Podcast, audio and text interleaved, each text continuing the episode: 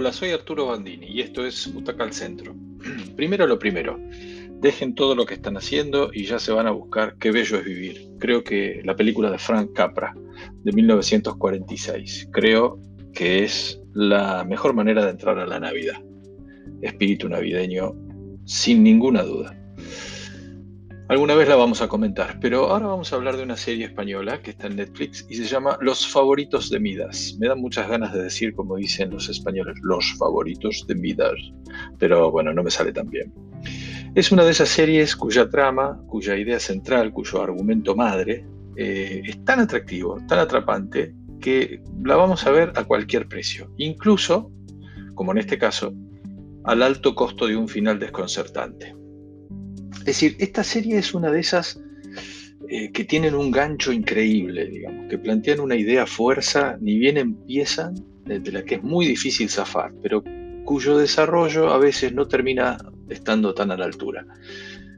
Me acuerdo de alguna película eh, que se llamaba, creo que La Caja de Vox, este, que también era fantástica, así como empezaba, las cosas que planteaba, pero que al final les costó tanto volverla a una cuestión creíble que terminan haciendo aparecer extraterrestres para que la cosa se termine dilucidando de una manera más o menos sensata.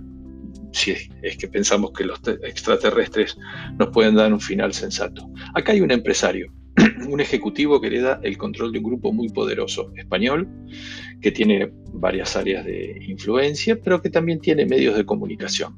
El, el personaje que hace Luis Tosar, que está muy bien siempre, es Luis Genovés, que tiene un gran dominio de todo, es un muy buen y exitoso empresario, controla, manda, con un poder eh, casi innato.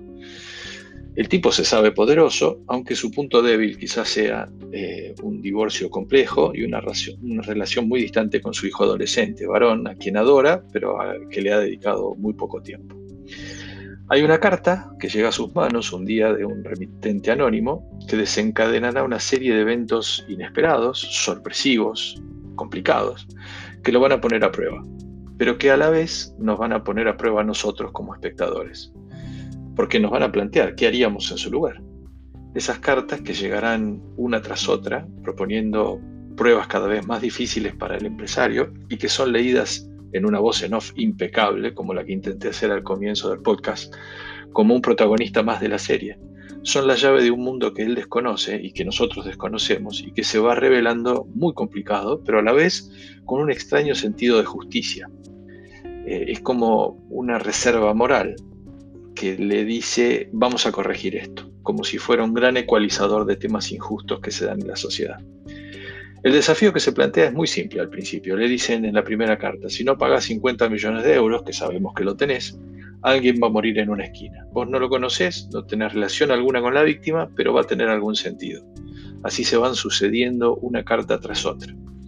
En medio, y como si fuera una subtrama inquietante y muy poderosa, el diario que él más quiere, que es un diario chiquito dentro de su conglomerado, se verá envuelto en una investigación que hace tambalear los cimientos de varios bancos españoles poderosos y hasta del propio gobierno. Genovés, que al principio parecía una máquina, un ejecutivo frío, se va a enamorar perdidamente de la periodista que hizo esa investigación y lo va a hacer vibrar con ese amor que crece y que cree él que lo hará mejor persona. Pero las cartas siguen llegando, las muertes se siguen sucediendo y no pueden ni él ni la policía que se involucra al más alto nivel hacer nada para pararlas.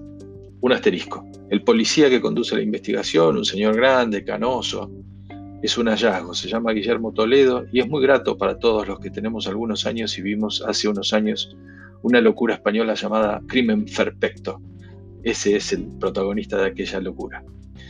Vamos a ir viendo poco a poco la decadencia paulatina de Genovés, sobre todo su decadencia moral. Lo vamos viendo hacer todo lo posible por protegerse, por no pagar, por tomar el control del tema en sus manos y llegar a límites muy por encima de su historia y su personalidad. Hacia el final, una situación desconcertante, un final demasiado abierto que nos deja pensando, nos da que hablar. A mí me gustó poco, como que no estuviera a la altura del buen relato que se fue destruyendo. Pero el viaje se disfruta. Además son seis capítulos, están impecablemente hechos como casi todo lo español ahora, eh, y tiene todo lo que el género necesita. Tensión narrativa, actuaciones que nos hacen visible la decadencia del personaje sin necesidad de que nos lo expliquen, eh, cómo va tomando las decisiones, los riesgos que toma. La verdad que se disfruta, es una, es una buena serie. Los favoritos de Midas para Butaca al Centro entonces es una serie de seis butacas.